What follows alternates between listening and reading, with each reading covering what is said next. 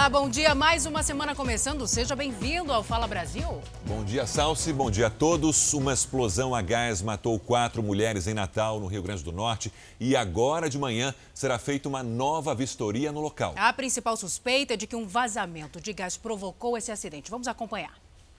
Em meio aos escombros, esse morador tentou ajudar uma das vítimas que ainda estava viva. Gritei, né, pelo nome de Cristina, aí deu para ouvir, deu pra ouvir quando ela gritou, né, socorro, socorro, me tire daqui. E em seguida o silêncio, entendeu? Um cheiro muito forte de gás, entendeu? A explosão teria começado aqui na casa da Dona Maria das Graças, de 57 anos. Segundo os moradores, ela trabalhava como quiosqueira, por isso costumava acordar bem cedo. Na madrugada desse domingo, por volta das três horas, ela levantou, ligou o fogão e foi aí que a casa explodiu. Aquele barulho, né, forte, e eu pensei que tinha sido um carro, um menino bebendo ali, o carro entrou aqui dentro, né? Quando eu olhei, foi só aquela, aquela poeira, né, poeira e não vi mais nada. Tereza Cristina da Silva, de 49 anos, a filha dela, Thaís Silva Batista de Oliveira, de 18, e as vizinhas Maria das Graças, de 57, e Maria Luísa Belarmino, de 44, morreram no local. Eram as pessoas maravilhosas e agora com essa vai ficar só, só saudade. Perigo, hein? Como nós acompanhamos na reportagem, com o impacto da explosão, muitas casas desabaram e a repórter Roberta Trindade fala ao vivo do local dessa explosão. Roberta, bom dia para você. E algumas casas foram interditadas, não é? A nova vistoria já começou por aí? Olá, bom dia. Sim, a Defesa Civil interditou quatro casas após o desabamento que matou mãe e filha e outras duas mulheres.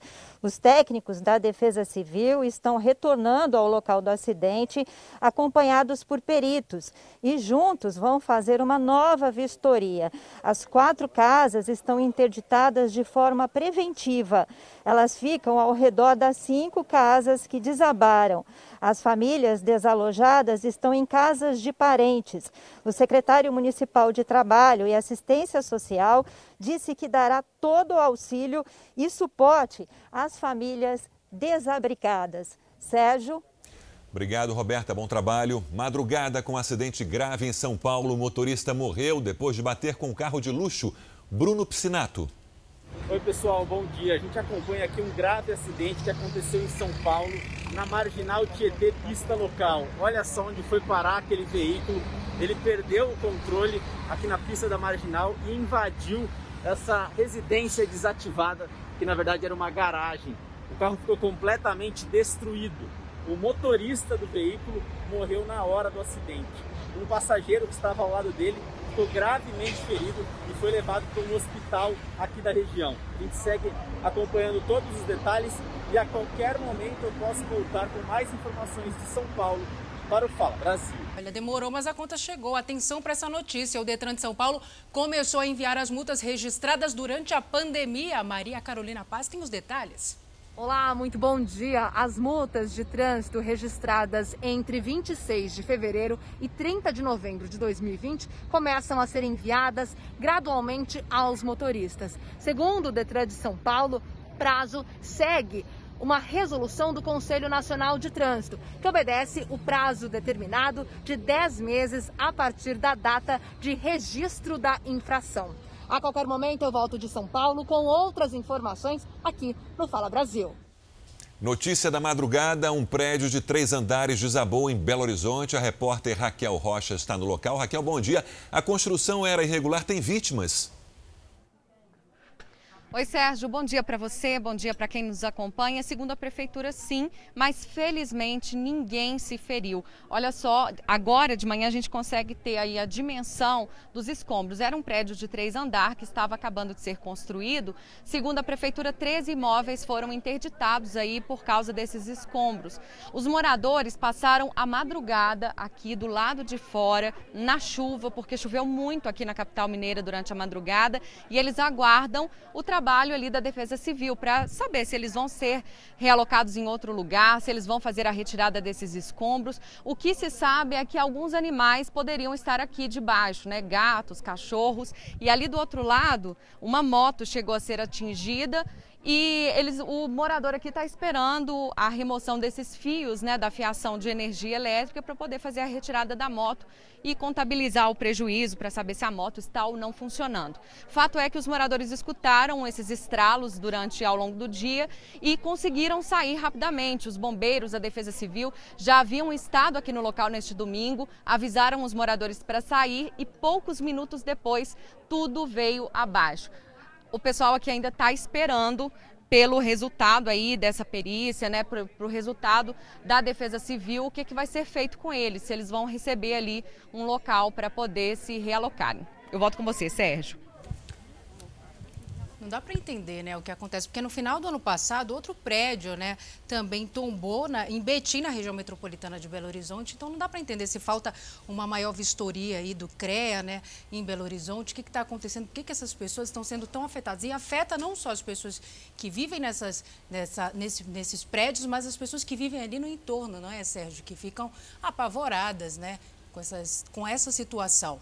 Importante a fiscalização, né? Como a gente está vendo nas imagens, vários Vários imóveis acabam sendo atingidos também por irregularidades em determinadas construções ou obras irregulares. É isso. Um coco mobilizou a polícia no Paraná. A informação inicial era de que parecia haver um pavio dentro de um coco numa agência bancária. A Guarda Municipal chamou então o Esquadrão Antibombas. Usando uma roupa especial para desarmar explosivos, um policial entrou no banco e constatou que se tratava, felizmente, de um alarme falso a região em Curitiba ficou isolada por cerca de meia hora. Uma jovem foi baleada e morta por um policial militar na frente de casa, em São Paulo. Os agentes estavam atrás de um outro suspeito, mas no momento em que um dos PMs disparou contra o homem, a bala acabou acertando a vítima. A estudante Mara Oliveira, de 19 anos, estava sentada na porta de casa em uma comunidade da Zona Sul de São Paulo quando foi baleada. O tiro foi disparado por um policial militar que tinha abordado um outro rapaz em atitude suspeita. Ao perceber a chegada das viaturas, o homem que estava com um objeto na cintura teria tentado fugir. Nesse momento, o policial atirou na direção do suspeito, mas um dos tiros acabou acertando a estudante que estava no meio do caminho.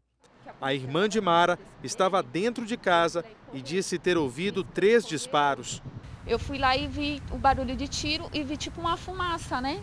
Aí eu saí da janela da minha casa e fui para a porta. Nisso que eu fui para a porta, comecei a gritar o nome da minha irmã, que eu sabia que ela estava sentada ali na frente. Mara foi baleada no tórax e levada ainda com vida ao hospital pelos policiais, mas ela não resistiu ao ferimento e acabou morrendo. O PM que efetuou os disparos foi preso em flagrante. O suspeito que foi abordado pelos PMs conseguiu escapar e não foi encontrado. Em nota, a Polícia Militar lamentou a morte da estudante e disse que vai abrir uma investigação interna. O caso também vai ser apurado pela Divisão de Homicídios da Polícia Civil de São Paulo. Mara deixou um filho de três anos. Moradores da comunidade onde a jovem foi morta protestaram. Olha, aconteceu de novo. Uma menina de dois anos era mantida amarrada dentro de casa, só que dessa vez pela própria mãe, aqui em São Paulo. De novo dentro de casa, né? Os choros da criança chamaram a atenção dos vizinhos que ligaram para a polícia militar. A mãe foi presa. A menina de dois anos estava há quase 12 horas amarrada e com sede. A casa, na zona leste de São Paulo, estava desarrumada e não havia nenhum sinal da mãe. Ela estava com, com fios amarrados nas pernas e a gente ficou chamando ela para poder vir até, o, até a janela. Os choros da criança levaram os moradores a ligarem para a polícia denunciando. Provavelmente eu acho que ela passou a noite inteira chorando, até porque quando a gente pegou ela estava muito assustada. Ela soluçava de chorar. Havia manchas no corpo da menina. A polícia investiga se são marcas de violência. Ela foi levada para um pronto-socorro e logo em seguida para a delegacia. Os investigadores conseguiram entrar em contato com a avó materna, que prestou depoimento, mas disse que não sabia do paradeiro da filha. A mãe da garotinha tem 21 anos e foi encontrada horas depois em um posto de combustíveis também na zona leste de São Paulo. Ela disse à polícia que deixou a filha sozinha porque precisava ir trabalhar. e negou que tenha amarrado a criança. Ela foi presa em flagrante e vai responder por abandono de incapaz, maus tratos e cárcere privado. Vale reforçar a importância de denunciar quando tiver qualquer suspeita. Exatamente.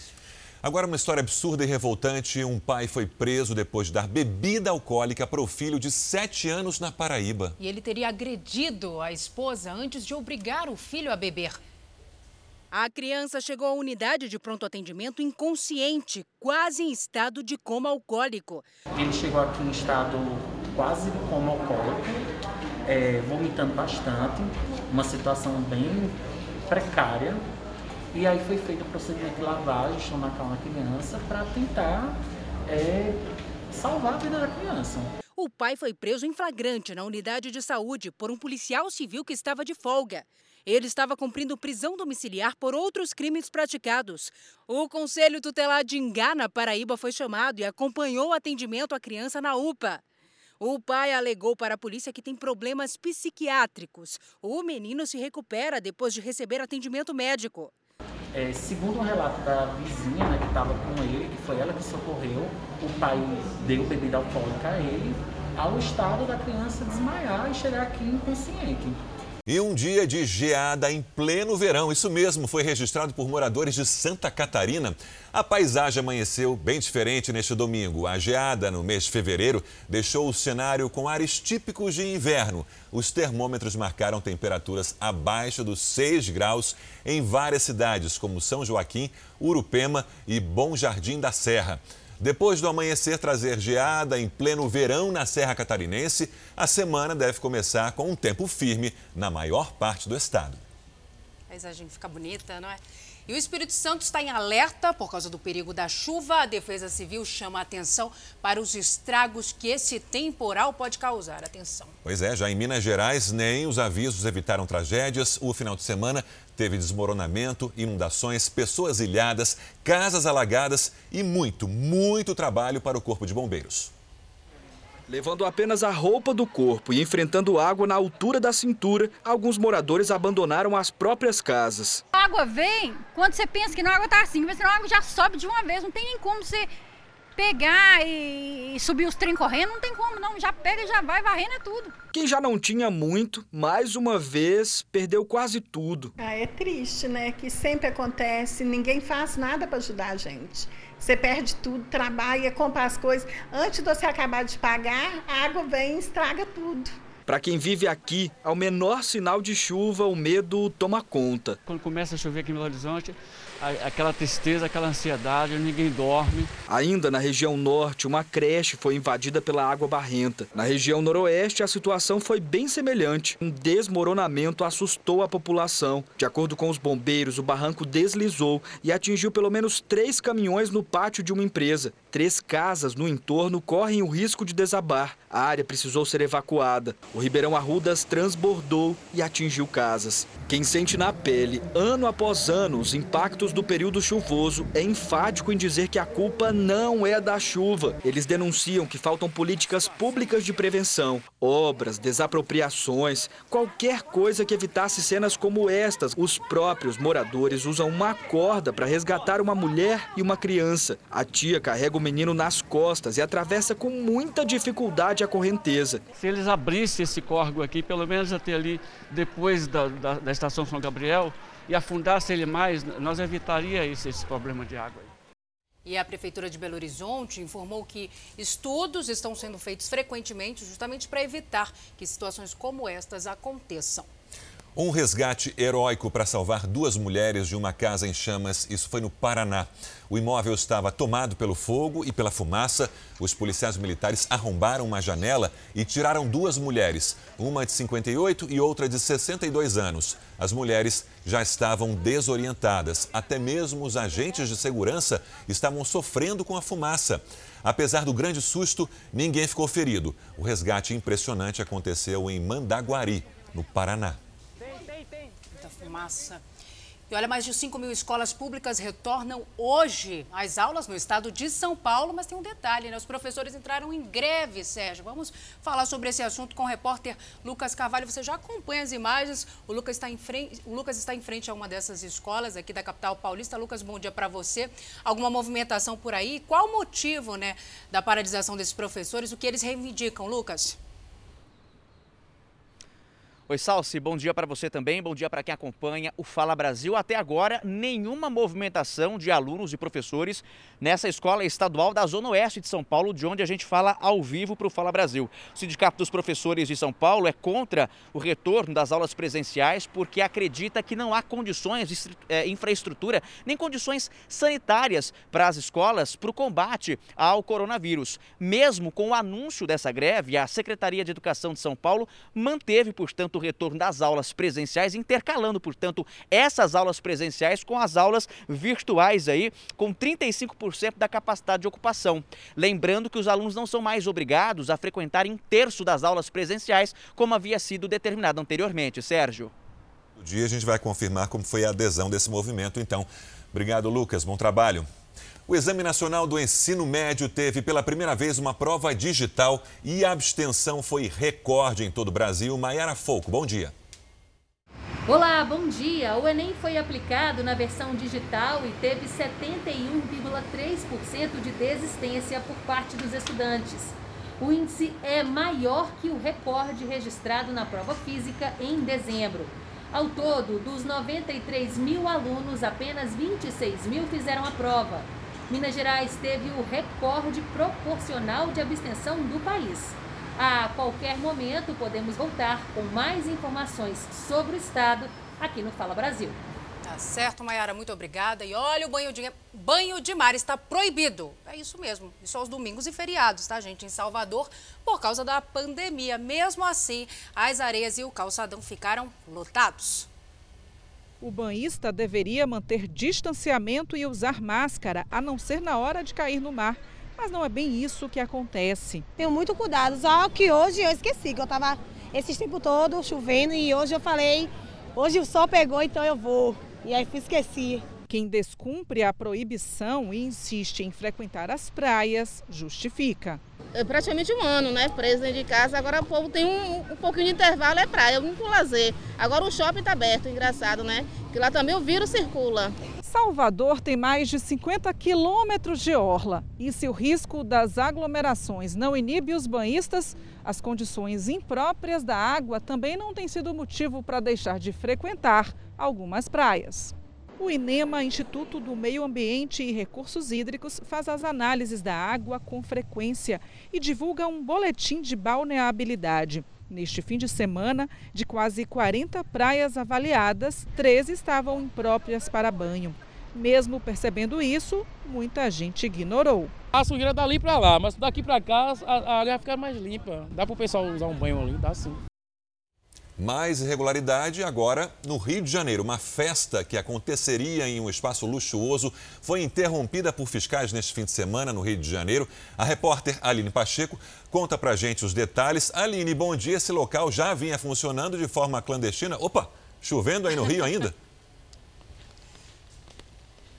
E muito agora, Sérgio. Bom dia para todos. Pois é, já funcionava como local para festa sim, tinha piscina, tendas montadas com equipamento de som e até um espaço para venda de bebidas. Cerca de 60 pessoas estavam ali para a festa. Os jovens deixaram o local escondendo o rosto. Agora, já no centro do Rio, uma boate funcionava a pleno vapor atrás de uma porta de ferro. O estabelecimento foi interditado e os donos multados em quase 3 mil reais. E no Arpoador, na zona sul do Rio, uma outra festa ao ar livre também foi interditada por agentes municipais. Era um luau que vinha acontecendo vez por outra, mas os agentes estão atentos e também interditaram essa festa. Já foram quase 400 ações desse tipo desde o início do ano, Salsi. Tá certo, Aline, obrigada pelas informações e cuidado com a chuva por aí, viu? E olha, quase 700 mil reais em multas só nesse final de semana lá no sul do país. Esse é o valor que bares, restaurantes e casas noturnas do Paraná vão ter que pagar, né, Rivaroli? Bom dia para você. Tudo por descumprir regras contra a Covid-19, certo? Exatamente, Salsi. Bom dia para você, para o Sérgio, para todo mundo que está nos acompanhando. Somadas às operações que começaram na sexta-feira, iníciozinho do fim de semana, o valor das autuações chega a 618 mil reais, para ser mais preciso. São diversos flagrantes de baladas, mas com muita gente junto, aglomerada, lugares fechados. Falta do uso de máscara, então nem se fala aí na imagem, você não vê ninguém usando máscara, entre outras graves infrações para esse momento. A operação aplicou multas por aglomerações e atividades em desacordo com a lei que prevê sanções a quem descumpre as medidas de prevenção e controle à Covid-19. Teve restaurante recebendo mais de 100 mil reais de multa de uma vez só. A rapaziada vai para balada, o vírus vai também. Só que depois eles voltam para casa. E aí que está o risco, né, Sérgio? Está faltando muita responsabilidade e consciência. Será que vão finalmente aprender doendo no bolso? Obrigado, Guilherme. A vacinação no sistema drive-thru para os idosos acima dos 90 anos começa hoje na cidade de São Paulo. A Maria Carolina Paz está em um dos postos que estão recebendo os veículos. Maria, bom dia. Como é que está a movimentação por aí? Muita gente já apareceu para se vacinar? Sim, movimentação intensa. Bom dia para vocês, a todos que nos acompanham aqui no Fala Brasil. A vacinação né, no sistema drive-thru começa hoje, não só na cidade de São Paulo, mas também em outros pontos do estado, como por exemplo a cidade de Guarulhos é das 8 da manhã até as 5 horas da tarde. Mas eu conversei com gente que chegou antes das 6. Olha só a fila de carros agora. Dá para fazer um pré-cadastro no site, mas aqui foram montadas essas tendas, né? São cinco pontos na cidade de São Paulo. Nós estamos na zona oeste é necessário trazer um documento com foto, RG, CPF e se tiver a carteirinha do SUS. Olha só a movimentação por aqui. É muito rápido, os enfermeiros eles chegam, é, aplicam essa primeira dose, então daqui 21 dias esses idosos com 90 anos ou mais devem retornar para tomar a segunda dose do imunizante. E a expectativa né, é de felicidade, né, que os próximos dias serão melhores. É, o governador João Dória esteve aqui pela manhã acompanhando toda a movimentação e ele confirmou que a partir do dia 15, idosos entre 85 e 89 anos começam a ser vacinados em todo o estado de São Paulo e disse também que até dezembro todos os paulistas estarão vacinados contra a Covid. Covid-19. Salsi, volto com você. Notícia boa aqui no Fala Brasil.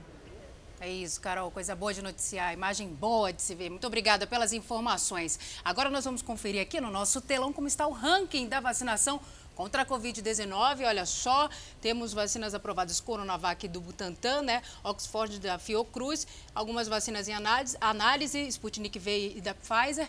Então, gente, até agora em todo o país, 3 milhões 579.850 pessoas receberam a primeira dose e 25.688 a segunda dose, não é, Sérgio? Pois é, agora, por unidade da federação, o Distrito Federal lidera a aplicação do imunizante proporcionalmente com 3,06% da população vacinada. É, e em números absolutos, São Paulo está na frente, lidera aí com 803.590 pessoas imunizadas, o que corresponde a 1,74% da população do estado. Quase 789 mil vacinados em São Paulo, então, nesse momento. É isso. Os testes e a vacinação contra a Covid-19 foram cancelados por conta de uma nevasca na Holanda. As autoridades decretaram alerta vermelho para todo o país. A tempestade Darcy é a primeira grande nevasca na região em 10 anos. Dezenas de voos foram cancelados ou atrasados. Estradas e ferrovias do país estão fechadas. Ainda não há previsão de alta de volta.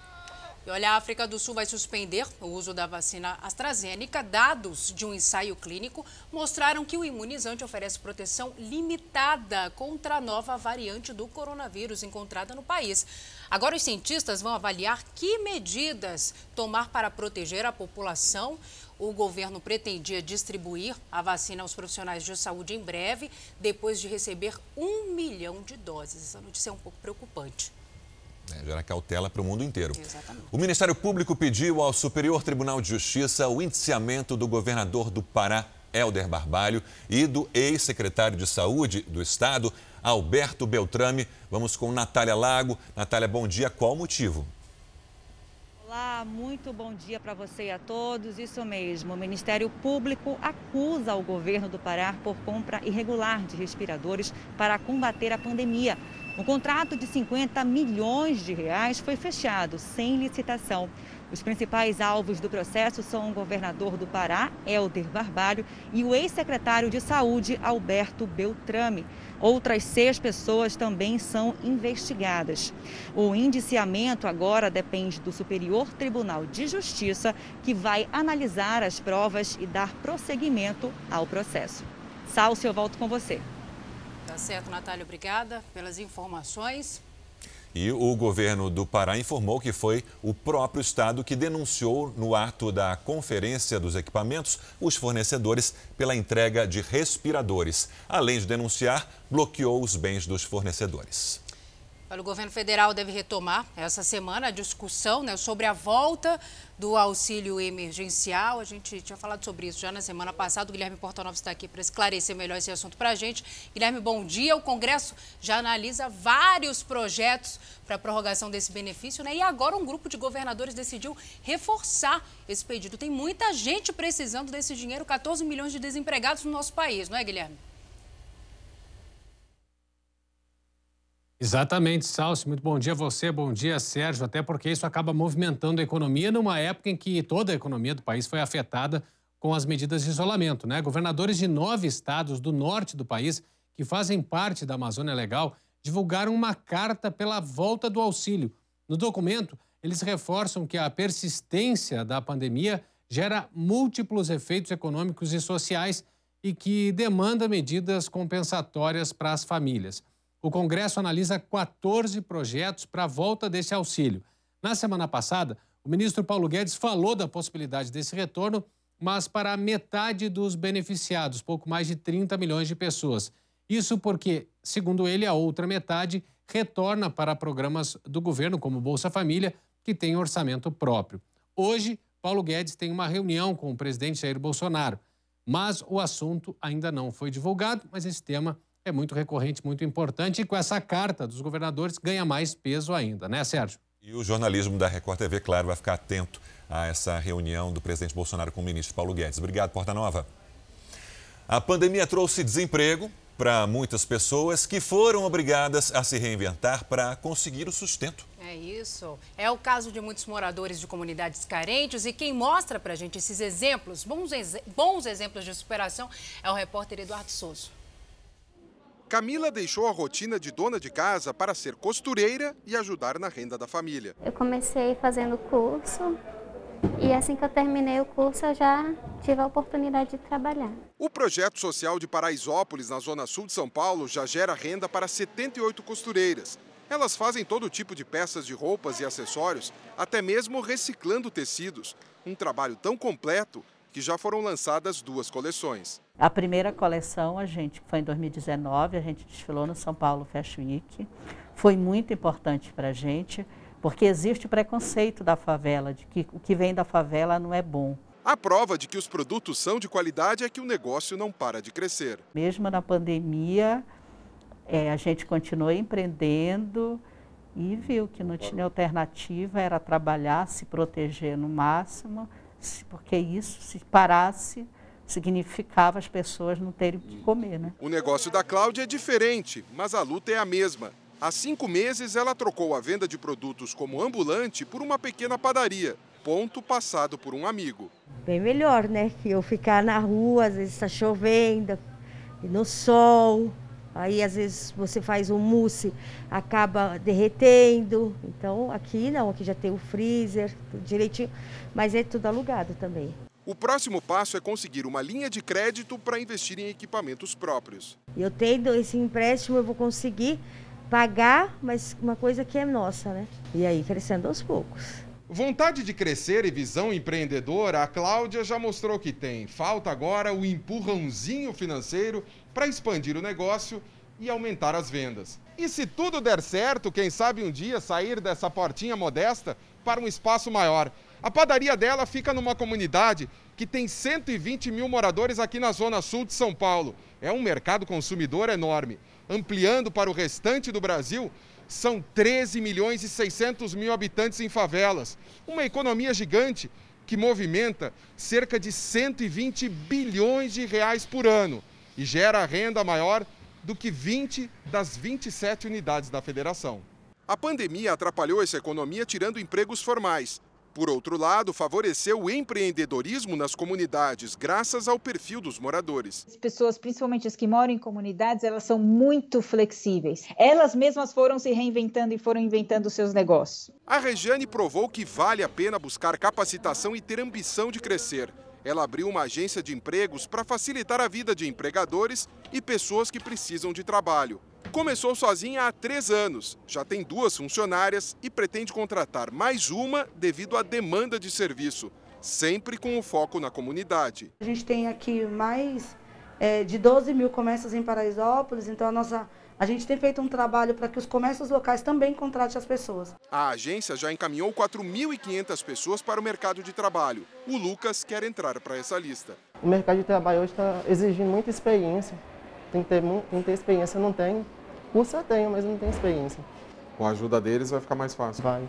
Essa é a maior satisfação de quem dedica tanto tempo a projetos voltados para a geração de renda. Não adianta gerar dinheiro se a vida das, se você não transformar a vida das pessoas. É isso. O desafio desses pequenos negócios é ser sustentável e, para isso, o Sebrae oferece diversos cursos de capacitação, muitos de graça. Essas aulas ajudam a entender o funcionamento de uma microempresa, a como manter toda a papelada, manter os impostos em dia, ou seja, reduzir a burocracia, além de dar ideias para inovar no seu negócio. Para trabalhar de casa não é fácil. Uma hora é cachorro latindo, na outra é a criança chorando.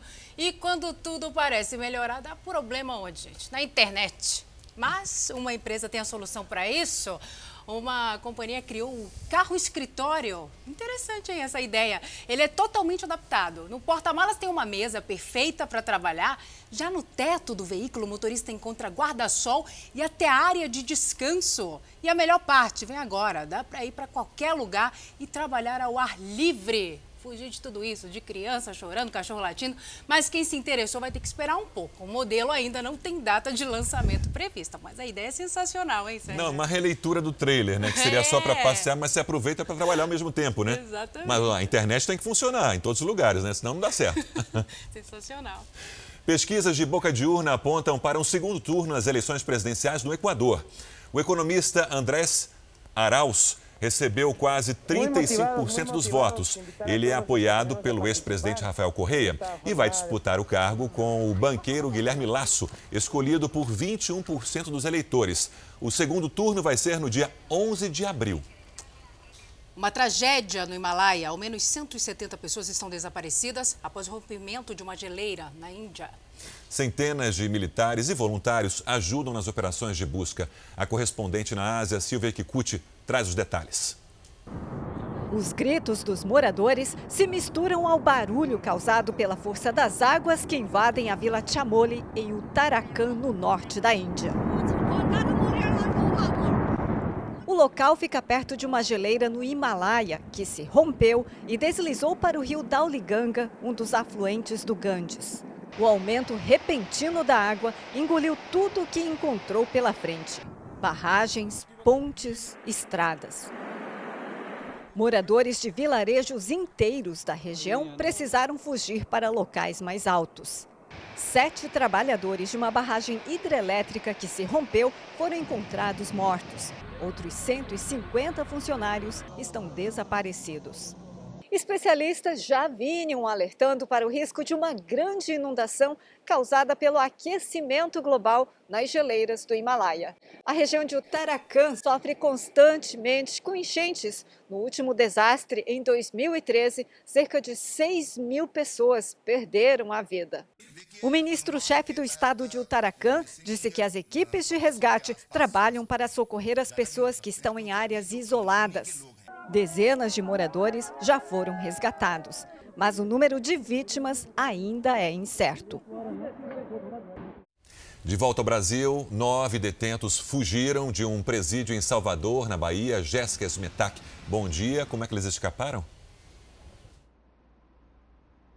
Olá, muito bom dia a todos. Os detentos saíram do presídio utilizando uma corda feita com lençóis, aquela corda conhecida como Tereza. O material foi localizado na lateral do prédio principal durante uma ronda. Os policiais de imediato fizeram buscas no local e encontraram os uniformes de presos em um posto de serviço da PM que está sem funcionar há cerca de dois anos. Os presos que fugiram respondem por crimes de tráfico de drogas, homicídios e roubos. Salve-se. Tá certo, Jéssica. Muito obrigada pelas informações. Agora, olha essa história. Os jacarés estão à solta nas ruas de uma cidade de Mato Grosso do Sul, Sérgio. Em menos de 10 dias, a Polícia Militar Ambiental recolheu dois jacarés ali, ó, andando, passeando calmamente pela cidade de Aquidauana, no interior do estado. E os especialistas não sabem como esses jacarés chegaram até as ruas. Eles foram capturados e levados para o Pantanal. São moradores, estão é, reivindicando o direito de livre circulação Exatamente. na cidade, né? Tem que respeitar.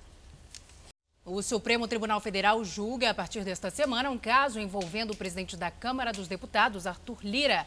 Vanessa Lima tem os detalhes. O julgamento de competência vai determinar se a queixa-crime movida contra Arthur Lira por calúnia e difamação irá para a vara de violência doméstica de Brasília ou será extinta, como deseja o parlamentar. A denúncia foi feita por Juliane Lins, com quem o parlamentar foi casado durante 10 anos. A sessão está marcada para começar em plenário virtual na próxima sexta-feira.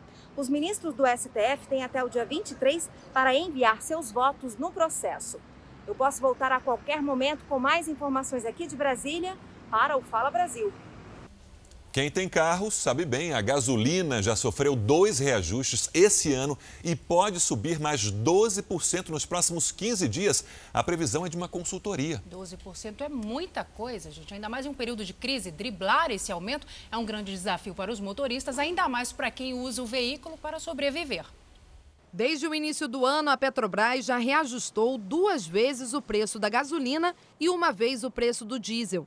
No caso da gasolina, a alta nas refinarias foi de cerca de 13%, enquanto o óleo diesel teve um aumento de 4,4%. Eu ponho a 12 litros é, e meio com 50 reais, estou botando 11,36. Diminuiu um litro e pouco.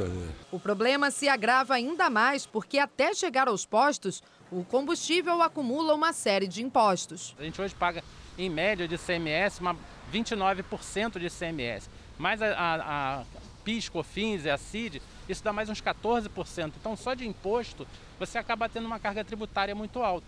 Um levantamento mostrou que o Rio de Janeiro é o segundo estado com a gasolina mais cara de todo o país. Só perde para o Acre. Tem posto aqui cobrando cerca de R$ 6,00 o litro do combustível. O valor pese muito no bolso do consumidor, principalmente daqueles que usam o veículo para trabalhar. Para mim, como motoboy, tá ficando salgado. Eu tô gastando em média 100, 150 por semana. Não tem jeito para economizar? Não, não tem, só se eu ficar sem andar. A Fabiana trabalha com entrega de marmitas. Por mês, a empresa tem um gasto de cerca de R$ 2.500 só de combustível. Quando são endereços mais próximos, a gente entrega de moto. A moto é muito mais econômica do que o carro mas ainda assim a gente tenta ajustar uma entrega na outra para assim o motoboy seguir uma rota também e, e economizar. E aumento atrás de aumento. Um motorista atropelou e matou um motociclista em Cuiabá, em Mato Grosso, e após o acidente ele tentou fugir com o corpo na caçamba do veículo. Anderson de Oliveira tem os detalhes. Olá, bom dia. É isso mesmo. Um homem de 43 anos de idade apresentava sintomas de embriaguez e acabou preso quando foi abordado pela polícia, após denúncias de testemunhas que viram o suspeito colocar o corpo na caçamba do veículo. A vítima era Fábio Pereira Andrade, de 30 anos. A polícia prendeu o condutor, que vai responder por homicídio e embriaguez ao volante. A qualquer momento, podemos voltar com mais informações de Mato Grosso aqui no Fala Brasil. A NASA vai pagar mais de 2 milhões e meio de reais para quem inventar comidas para os astronautas. Pode parecer fácil, mas não é. O vencedor vai ter que criar refeições específicas para serem consumidas no espaço. Os pratos têm que ser nutritivos e práticos. Quem chegar na segunda fase da disputa ainda vai precisar cozinhar para os jurados. Bom, infelizmente, brasileiros não poderão participar. O concurso só aceita americanos e canadenses. Eu acho que eu tinha chance, Salso. Ah, é? Porque quando eu termino um prato, eu olho para ele e falo assim, parece comida de astronauta, tão ruim. boa, boa.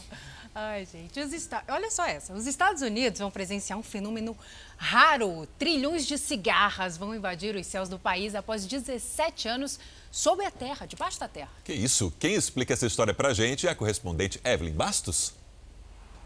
O fenômeno deve acontecer daqui dois meses, durante a primavera no hemisfério norte.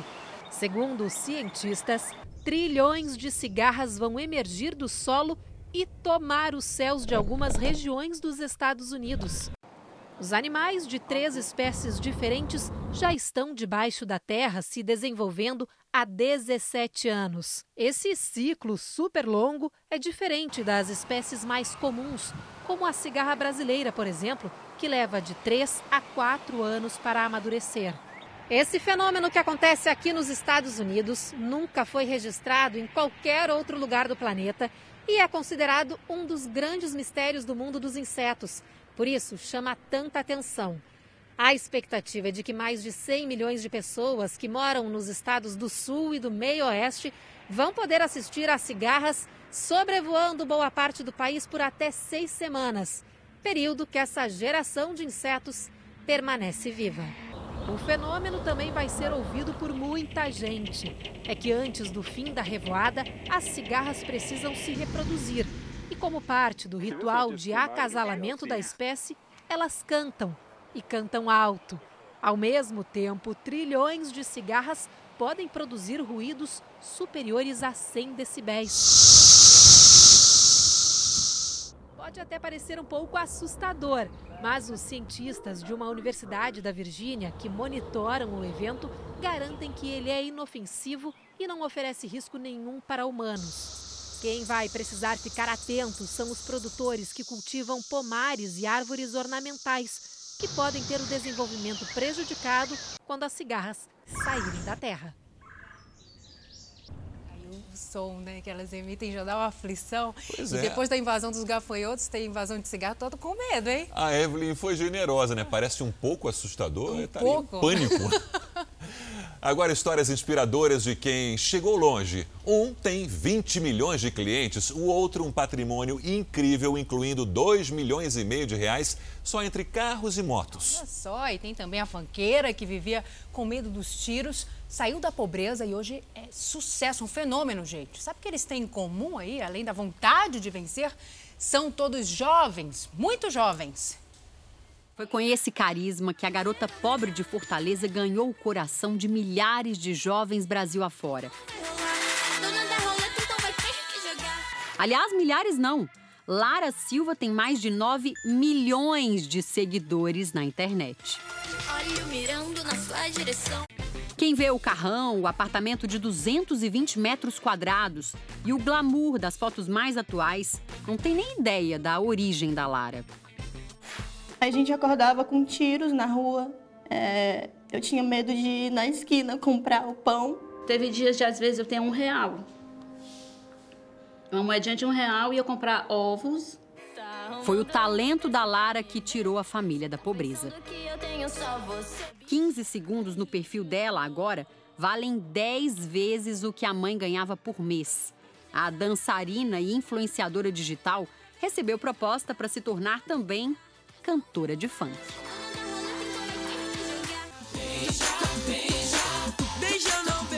Antes de eu ser famoso, eu trabalhei já de muita coisa, até no centro de São Paulo. O que, que você fazia no centro? Eu era um dos plaqueiros. De plaqueiro de anúncios a jovem milionário. O hobby do MC Gui é pular de paraquedas. O valor de um paraquedas é 45 mil reais.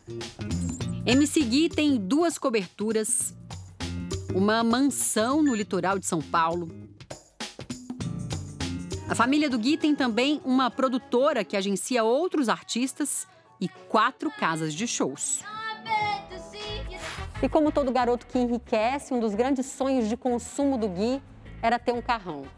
Um não, vários carrões. Hoje ele tem veículos para todos os gostos, até triciclo. Só esse carro aqui vale meio milhão de reais. Ao todo, são 2 milhões e meio de reais em motores de vários tipos.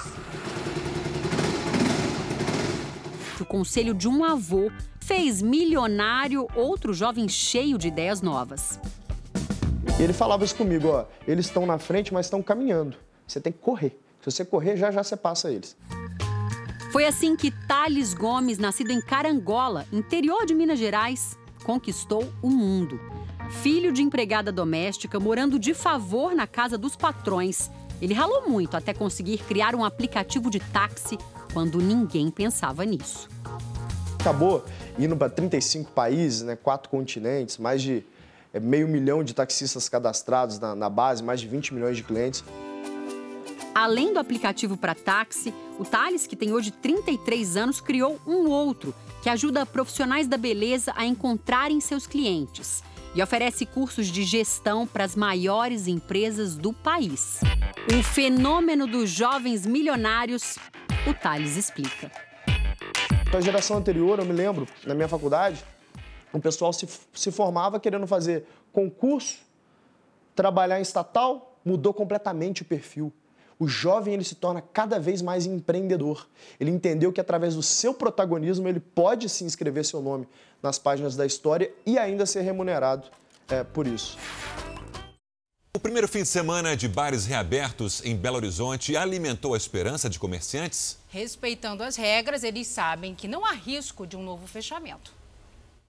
Neste bar, os cuidados foram reforçados. Há mais distanciamento, álcool em gel. Os funcionários também estão atentos ao comportamento dos clientes. Quanto mais a gente conseguir trabalhar dentro das regras, manter um certo distanciamento entre as mesas, higienização, os garçons se cuidando, toda hora higienizando mão, a gente tem uma chance menor de aumentar a contaminação na pandemia, né? A flexibilização que começou neste fim de semana será suspensa durante o carnaval. Na sexta-feira que vem, a venda de bebidas alcoólicas só será permitida das 11 da manhã às 3 horas da tarde. No sábado e no domingo, os bares e restaurantes têm que ficar fechados. Apesar de a folia ter sido cancelada em Belo Horizonte, as aglomerações e viagens ainda são uma preocupação das autoridades. Entidades como a Abrazel, por exemplo, vão reforçar campanhas de conscientização nos estabelecimentos para evitar problemas futuros. Se as pessoas se comportarem e tomarem os devidos cuidados, a gente diminui essa pandemia. A vacinação já está aí.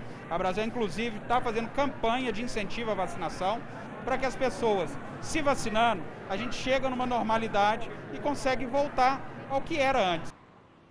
A população tem que colaborar.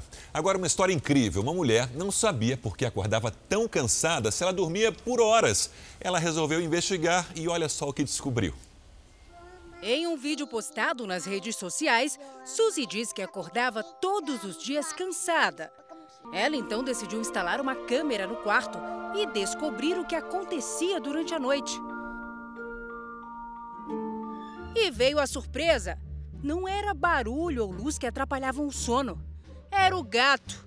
Ginger passava quatro horas seguidas cutucando a dona. Segundo a mulher, o gatinho não gosta de ficar debaixo das cobertas porque sente muito calor. Então prefere ficar abraçado a ela. Além de dois gatos, ela também tem dois cavalos. Mas Ginger, com certeza, é o mais carente. A crise financeira e o isolamento social durante a pandemia levaram muita gente a parar de comprar roupas novas. Um novo comportamento que parece ter vindo para ficar, seja para economizar ou para ajudar o meio ambiente. Já existe até empresa que aluga roupas para o dia a dia. O glamour da passarela tem um alto preço. A indústria da moda é uma das que mais polui no mundo. Segundo dados da ONU Meio Ambiente, é o segundo setor que mais consome água e emite cerca de 8 a 10% dos gases que causam o efeito estufa. Para piorar, a indústria descarta 500 mil toneladas de microfibras sintéticas nos oceanos todos os anos. Mas a pandemia causou um imenso impacto nesta indústria. Lojas fechadas, consumo parado. E a primeira mudança de comportamento foi lembrar da boa e velha costureira. As reformas de roupa cresceram muito. Acho que as pessoas não tinham como consumir no shopping, começaram a reavaliar os seus conceitos. A segunda mudança de comportamento é pensar na moda de uma maneira mais sustentável. Reutilizar que, os produtos que você já tinha de moda, reavaliar os conceitos. Isso ocorre com as misturas, misturar peças antigas com as novas, porque a, a grande palavra agora é economizar. E foi pensando em uma alternativa de moda sustentável que essas duas amigas abriram o próprio negócio logo no início da quarentena. A proposta é oferecer um armário infinito com todos os tipos de roupa, desde os looks do dia a dia até vestidos de noiva. A página na internet rapidamente se tornou um sucesso. As clientes podem ver as peças, consultar os tamanhos e alugar pelo tempo desejado. A gente tem roupas de diversos tipos, desde roupas de festa até roupas mais casuais, de marcas bastante conhecidas, para a gente também tentar trazer é, é, para algumas pessoas é, trazer de uma forma bastante acessível as roupas de melhor qualidade. A pessoa pode ficar com a peça por 7, 15 ou 30 dias. Todas as dúvidas são tiradas online e as peças seguem nesta malinha. A ideia deu tão certo que o armário agora vai ganhar um espaço físico aberto ao público. O mundo está mudando, o mundo está em constante mudança, entendeu? Elegância é, real é você saber está bem vestida. Vamos usar, vamos compartilhar. E isso sim é elegante, é inteligente, é, é o moderno, é o novo, né? O tempo mudando e a gente precisa acompanhar isso. Tem um cantor sertanejo que anda deixando a internet empolvorosa tudo porque ele decidiu ajudar quem está passando dificuldades financeiras. É, Thiago Brava, dono do sucesso Dona Maria, surpreendeu os fãs com atitude. E ele não está sozinho nessa corrente do bem. Dona Maria, deixa eu namorar a sua filha.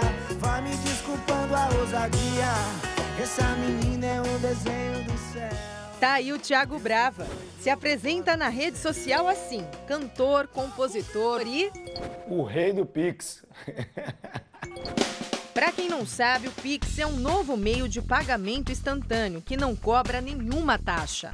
Então, peraí, Thiago tá distribuindo dinheiro por aí?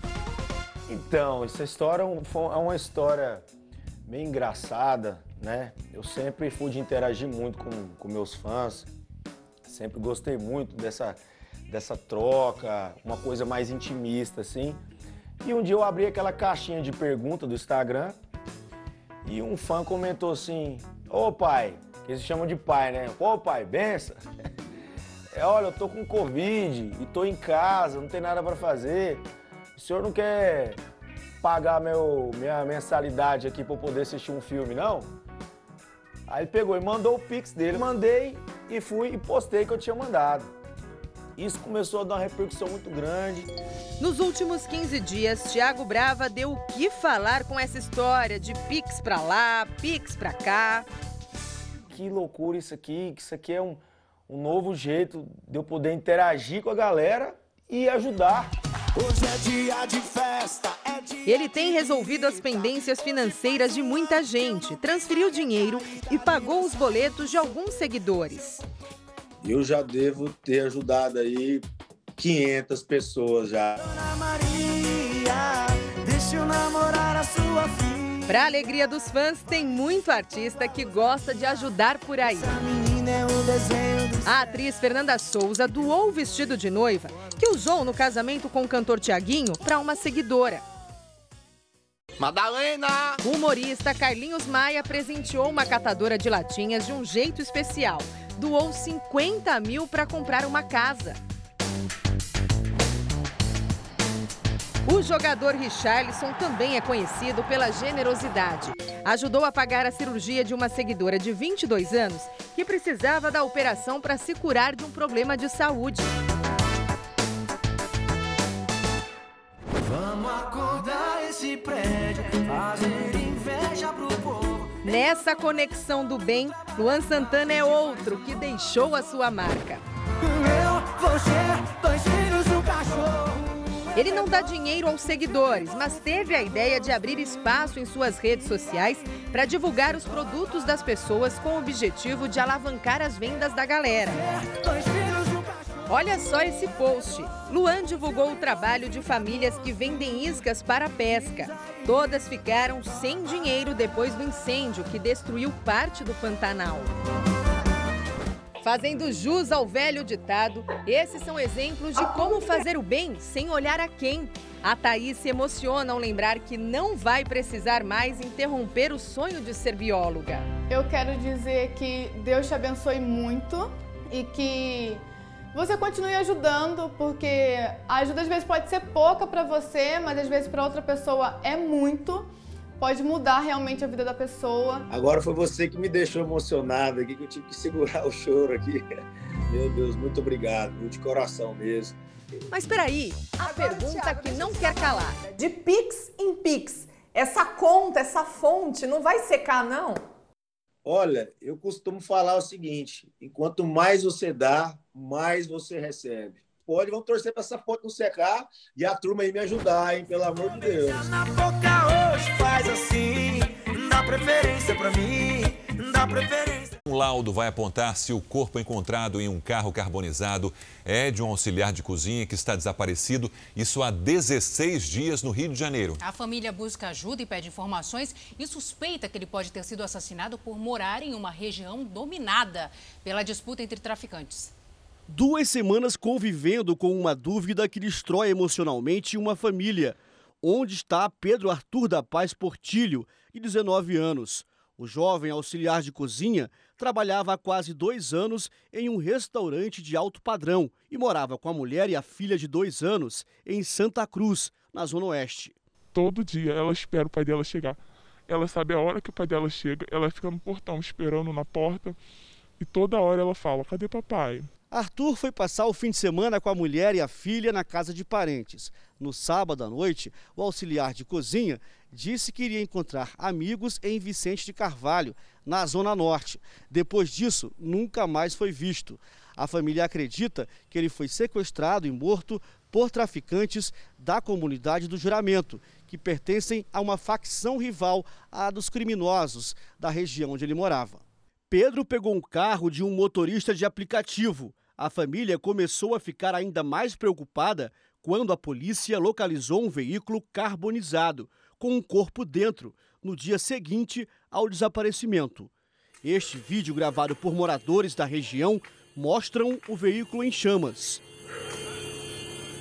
A mulher de Pedro teve acesso ao trajeto realizado pelo motorista de aplicativo que aponta onde o auxiliar de cozinha teria desembarcado, perto do local do incêndio e a poucos metros do Morro do Juramento. Que saia logo esse exame, entendeu? Para a gente poder descansar um pouco. O nosso coração está aflito, querendo resposta.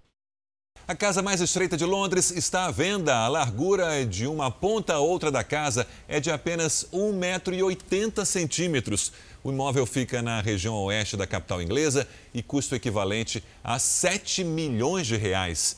Ele tem cinco andares, dois quartos e um banheiro, além de um quintal nos fundos e um terraço no primeiro andar.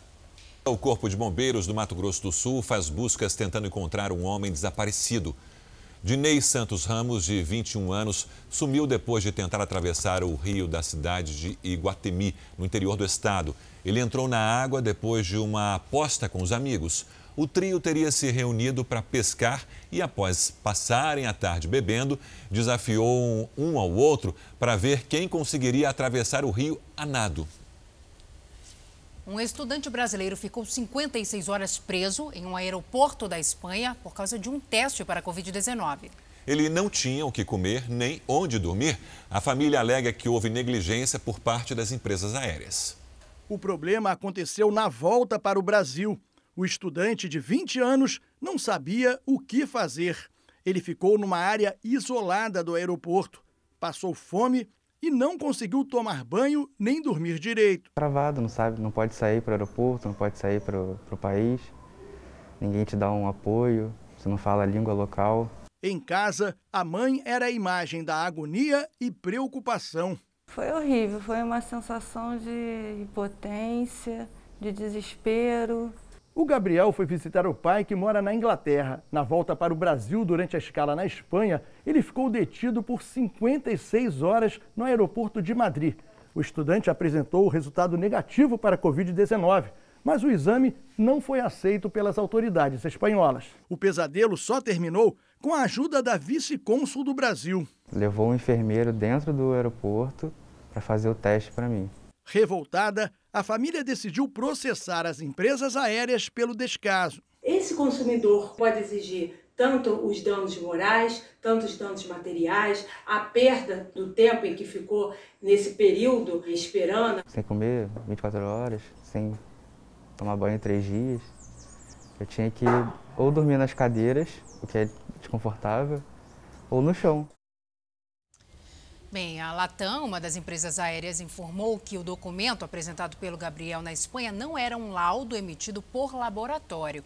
Também não tinham informações sobre o método do teste para a Covid-19, como exige a Anvisa para a entrada de todos os passageiros no Brasil. Quanto à alimentação e à hospedagem, a Latam informou que isso deveria ser de responsabilidade da empresa aérea que levou o passageiro de Londres, no caso, a Ibéria. Nós entramos em contato com a companhia, que é espanhola, mas até agora não tivemos uma resposta. A Pfizer acaba de anunciar que a vacina desenvolvida pela empresa conseguiu neutralizar três variantes do coronavírus. As variantes testadas aparecem no Brasil, África do Sul e no Reino Unido. 20 pessoas participaram dos ensaios clínicos e os voluntários já haviam recebido duas doses do imunizante e criado anticorpos contra o vírus. Os resultados da pesquisa foram validados no meio científico. Que bom. Agora você vai conhecer um morcego que virou celebridade nas redes sociais com 33 anos. Ele é considerado um idoso.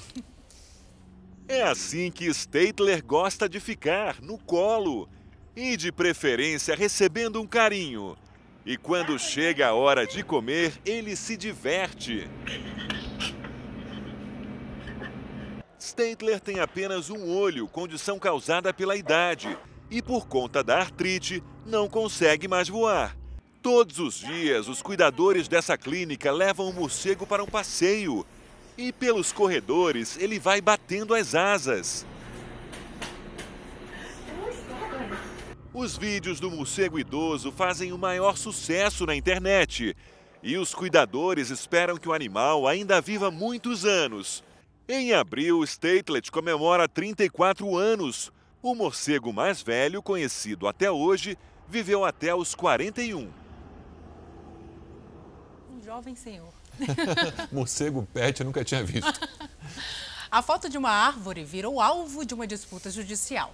Um fotógrafo de casamentos está processando uma advogada. Ele a acusa de plágio e pede uma indenização por danos materiais e morais. O homem garante que é o autor dessa imagem, que já virou capa de livro e ganhou prêmio na Europa. Éder Magalhães exibe a foto que afirma ter tirado em 2016 em frente à casa onde vive em Campo Limpo Paulista, na Grande São Paulo. Repare que a vegetação cresceu, mas é possível ainda ver a mesma casa atrás da árvore. O fotógrafo de casamentos postou a foto com devido crédito numa rede social.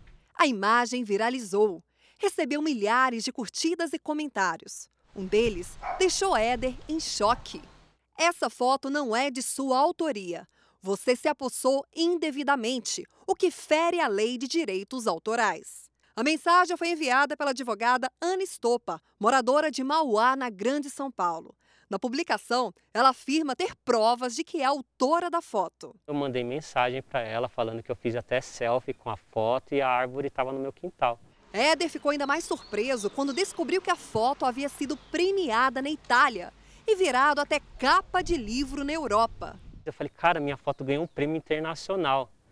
Só que aí foi cair na ficha que não fui eu que ganhei, foi outra pessoa que pegou a foto e concorreu ao concurso e ganhou o prêmio, né? A advogada afirma que tirou a foto de um celular dentro de um carro em movimento na cidade de Soledade, Rio Grande do Sul. Indignado com o suposto plágio, Éder procurou a justiça. O fotógrafo alega que teve prejuízos não só financeiros, mas também psicológicos. Eu fiquei em casa com vergonha, eu fiquei, eu perdi 7 quilos, é, me começou a aparecer roxos no meu corpo. Éder mostra os arquivos originais da foto e as ferramentas usadas para deixar a imagem ainda mais perfeita. Conversamos com Marco Camiani, advogado de Ana Estopa. Ele afirma que a acusada não teve retorno financeiro com a imagem. Ela tem provas que ela não usou isso de má fé. Mas foi ela que tirou a foto? Ela tem a foto tirada no celular dela. Ela afirma que tirou a foto. Eu falei para a advogada que eu não quero conciliação. Eu quero justiça, né? eu quero que ela pague uh, os danos que ela causou uh, em mim. E fora isso, eu represento um monte de fotógrafos, né? Que não pode roubar uma foto assim, pegar uma foto e ganhar prêmio sem dar o crédito para o autor. Né?